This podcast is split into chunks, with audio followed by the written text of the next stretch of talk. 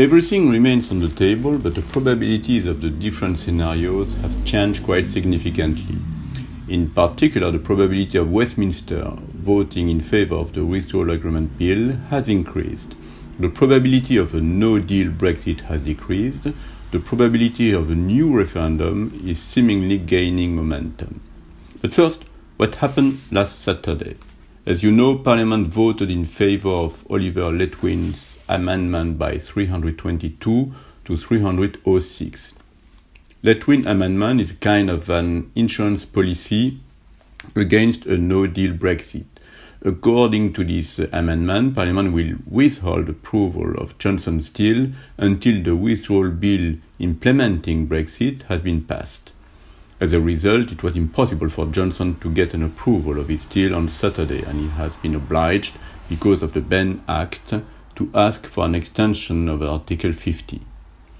He actually wrote three letters to the European Council, including one unsigned, asking for an extension of Article 50, and another one signed saying that he was opposed to this extension. This kind of behavior was expected, or if anything, it was even softer than what we did expect. What could happen in the very coming days? Starting with today, Jacob Rees-Mogg could attempt to hold another meaningful vote, assuming obviously that the Speaker allows it. Otherwise, uh, Johnson could bring forward the bill on Tuesday to see whether MPs are ready to back it in principle. If he succeeds, uh, debates on the withdrawal agreement bill could begin shortly after. At the same time, Donald Tusk will be consulting EU leaders on the question of the extension. Several EU officials, including Macron, Juncker, Rinne, even Varadkar, explicitly said that they don't favor another extension of Article 50. Others, including Merkel, are much more cautious. Our feeling is that the hawks on the EU side want to push as much pressure as possible on Westminster they want to put an end to phase one of Brexit, but at the same time, they do not want the UK to leave without a deal. I said earlier that Boris Johnson has a decent chance to win.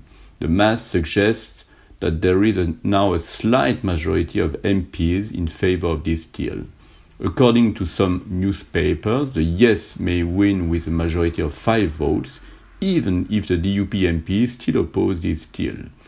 The DUP fears that it could be the first step towards Ireland's reunification. Remember indeed that the new backstop, which by the way is by no means new, it's actually the first backstop proposed by the EU, which has been slightly repackaged, implies that there will be a border on the Irish Sea uh, between Great Britain and Northern Ireland.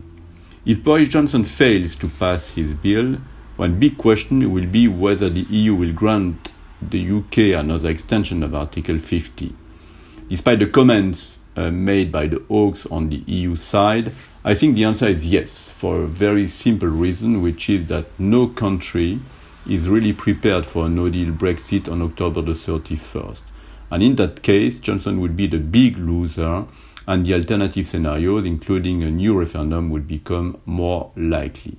There are obviously other possibilities, in particular, even before the end of the month, MPs can try to table another referendum, and obviously, uh, the EU can refuse to grant the UK an extension of Article 50. It's worth remembering that uh, if Westminster votes in favour of Johnson's deal, this would end Chapter 1 of Brexit. But the Brexit saga would not be over the UK would leave the EU on October the 31st or a bit later if there is a technical extension. It would enter a transition period which would last until December 2020 and which could be extended by one or two years.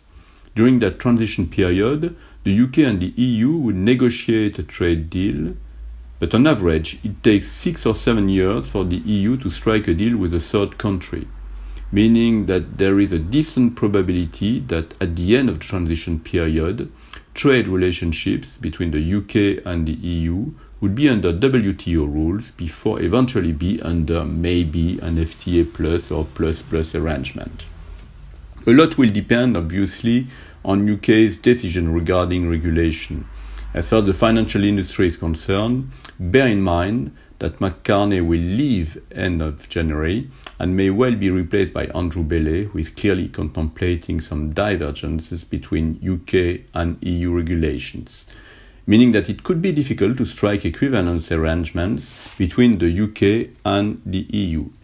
Remember also that snap elections would take place in the in the near future, uh, whatever uh, the, the nature of Brexit, because Johnson has no majority at Parliament. If Johnson wins next week, Tories could well have an absolute majority at Westminster. If not, you will have a fragmentation of the political landscape, which would make things even worse. Last but not least, remember that the UK can backpedal any time during the transition period.